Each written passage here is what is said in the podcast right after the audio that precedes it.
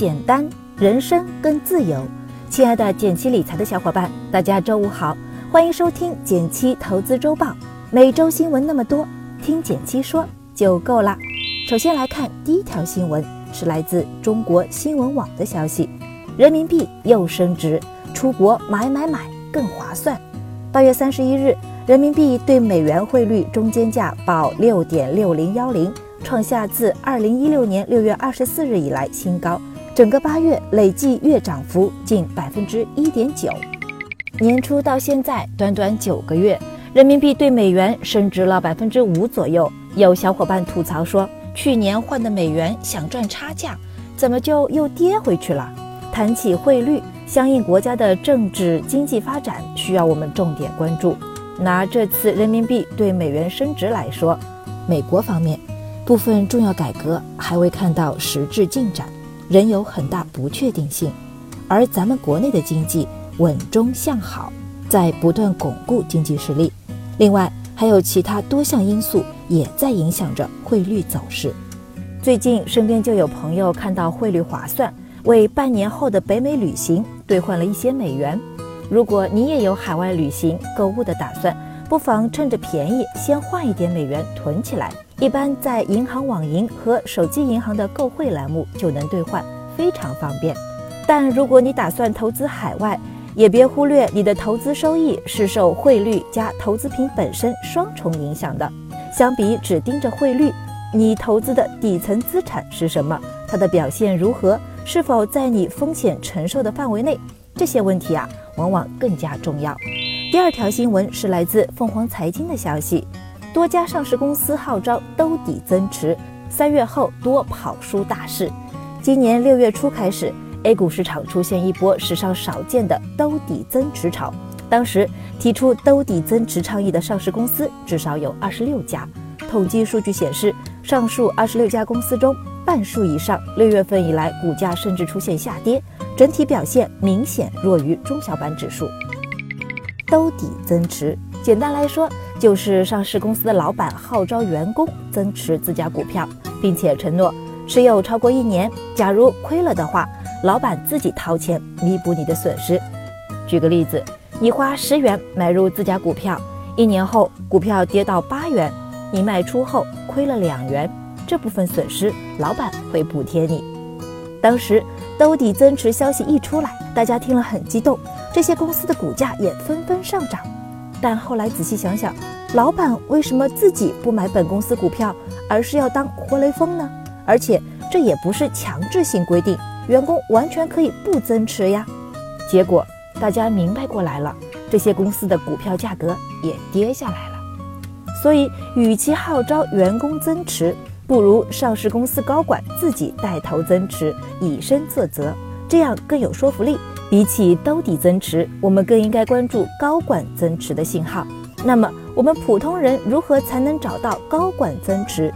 如何花十分钟从几千只股票中筛选出你的股票池呢？本周的零基础学成长股系列课会有详细介绍，欢迎大家一起来学习。第三条新闻是来自《二十一世纪经济报道》的消息：ICO 乱象丛生，普通人谨慎入局。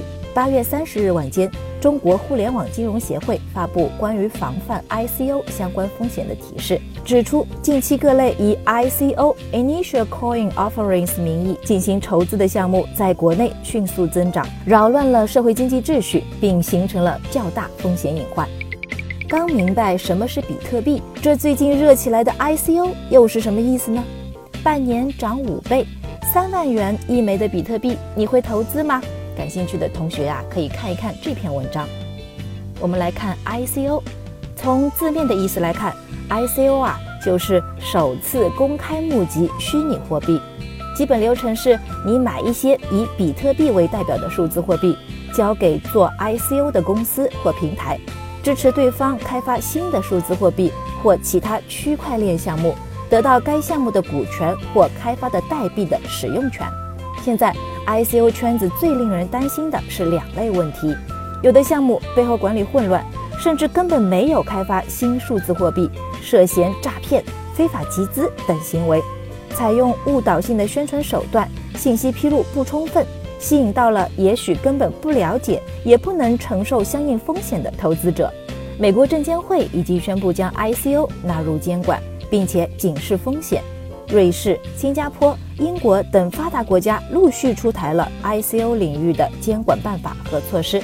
目前，国内 ICO 项目鱼龙混杂，也还未明确纳入监管范围，投资风险极高，建议普通人理性看待，谨慎参与。除了具备相关专业知识，也一定要对项目风险和监管风险有充分的了解再决定。第四条新闻是来自新浪财经的消息：北京医保推惠民新政，医保报销已知多少？九月一日起，北京市人力社保局将五百一十三种药品全部纳入市医保报销范围，并调整增加门诊特殊病病种至十一种，进一步减轻大病患者的医疗费用负担。这次北京医保的惠民政策能减轻多少负担呢？以一种治疗乳腺癌的药为例，之前年均药品费用二十三万多元，政策推行之后，绝大多数费用都可报销，退休人员个人只需负担一万元，省下不少呢。当然也要注意，医保报销也有限制条件，不同地区政策不同。以北京为例，下有起付线，住院报销一千三百元起付，这是针对在职职工的，超过起付线才开始报销。上有封顶线，住院报销通常是二十万封顶，高过封顶线也不能报销。另外，报销只报基本医疗目录内的费用，一些进口药和器材不能报销。所以，基本医疗保险可以为我们医疗费用做基本保障，但还不够全面。我们可以搭配一些报销范围更大、限制条件更少的终端商业医疗险，报销进口药品、自费药等等。保费在几百元到几千元不等，来为自己转移更大的医药费用风险。最后来到了我们的一句话新闻时间，皇上您也该知道一下。来自中新网的消息，九月一日，三大运营商都将取消长途漫游费，而且用户无需申请，自动生效。来自新华社的消息，飓风哈维登陆美国。穆迪公司预计，这将带来三百至四百亿美元的经济损失，为美国历史上经济杀伤力第四大的飓风。作为美国石油中心的德州，也遭遇史上最严重的洪灾。有分析师担心，这会对油价带来重大影响。来自彭博社的消息，自六月底至八月二十三日当中，美国股票基金资金流出总额达到三百亿美元。美国股票基金遭遇2004年以来持续时间最长资金流出，投资者对标普五百指数屡创新高的上涨行情产生疑虑。来自统计局的消息，中国八月官方制造业 PMI 升至51.7，连续十三个月在荣枯线百分之五十的上方，制造业总体保持稳中向好的发展态势。八月官方非制造业 PMI 为53.4，创十五个月来最低。非制造业总体仍延续扩张态势。感谢大家收听今天的减七投资周报，一同感知正在发生的变化，提高经济敏感度。更多投资新闻解读及理财科普，欢迎关注我们的公众号“减七理财”，简单的减，汉字的数字七，我在那里等你。